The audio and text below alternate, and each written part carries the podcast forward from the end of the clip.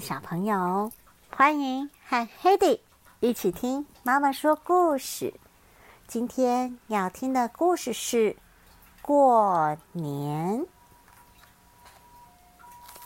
大雪纷飞，寒冬的街上看不见一个人影，怎么回事？人都躲起来了。传说有一只顽皮的年兽要来了。百姓们形容他的头像狮子头一样威武，身体比大象还要壮硕。只要他一吼叫，天会转，地会动。奇怪，看不见一个人，好饿啊！年兽饿得发慌，四处寻找他的猎物。平时他吃奇珍异兽，逼不得已。才咬人。接连几天，大家发现了一个秘密：年兽好像害怕吵杂的声响。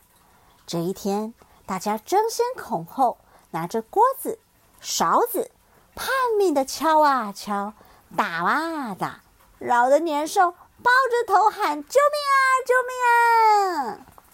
以后，每到一年的最后一天。趁着年兽还没起床，百姓就会带着家人、牲畜到深山里躲避年兽的攻击。这一年的岁末，桃花村的村民们准备前往山上避难。只见一位年迈的老公公沿街向村民们讨饭吃。闪开，讨厌的乞丐！大家纷纷走避。老先生，我家还有一些饭菜，请进来吃吧。一位老婆婆好心的邀请老公公到她家吃饭。吃饱饭后，老公公为了感谢老婆婆的招待，向她说：“您就随他们往山里避难吧，我帮您看着房子。”隔天，老公公。挨家挨户，在大门上贴着一张大红纸，然后手上拿着一串爆竹，点燃了它，噼里啪啦的声响此起彼落。正巧前来寻找食物的年兽撞个正着，他受不了爆竹的火光，惊慌失措，想往民宅躲去。可是每户大门又贴着大红纸。是他最怕的颜色。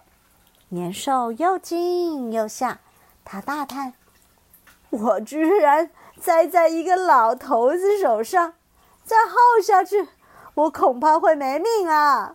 还是脚底抹油，赶快溜吧。”一个大头像狮头，一个身体像大象，孔武有力，嗓门大。吼声如雷震翻天，有人说他是神仙，偏偏他是大怪兽，逢年打扰人世间，大家管他叫年兽。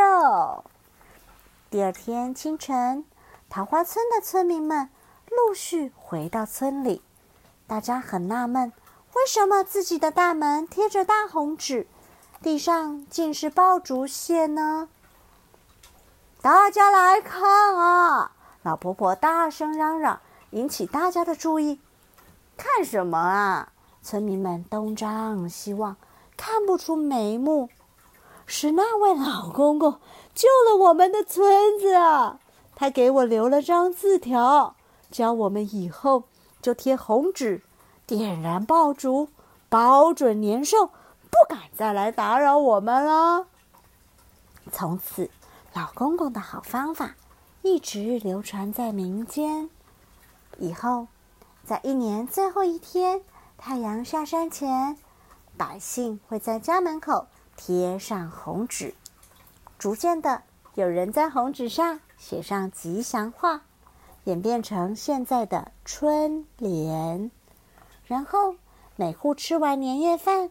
就会点爆竹，越大声越好，表示一定能吓走年兽。到了大年初一，大家会换上新衣裳，互相道贺，逃过年兽的攻击，所以就叫过年。在农历十二月初八，大家会祭拜祖先和吃腊八粥，感谢祖先的庇佑，带来一年的丰收，就叫腊八节。在农历十二月二十四日，要祭拜灶神。这一天，灶神要回天庭向天神打小报告，所以人们想用麦芽糖祭拜他，希望他多为人们说些甜蜜的话。除夕前几天，大家会大扫除，除旧布新。除夕下午，大人小孩一起欢喜送财神。到了初五。再来迎财神。除夕夜，农家们在院子里拿松柏烧柴火，称为烧松盆，表示驱邪。大家团聚吃一顿丰盛的年夜饭。晚辈向长辈拜年，长辈会发红包，祝福他一整年平安顺利。农历正月初一，人们习惯到庙里祈福。祈求全家大小平安健康。初二，全家人陪妈妈回娘家，向外公外婆问好和拜年。春到福来送旧年，你家我家贴春联，鞭炮响起赶年兽，大家平安报个喜，全家团圆来守岁，恭喜发财笑哈哈。初一十五都开心，祝你好运一整年。正月十五元宵夜，又称小过年，是新年的第一个月圆夜，也是一元复始、大地回春的晚上。人们吃着甜甜的元宵，提着漂亮的花灯，猜有趣的灯谜，高高兴兴。度过年节的最后一天，过年的故事就说到这儿喽，拜拜。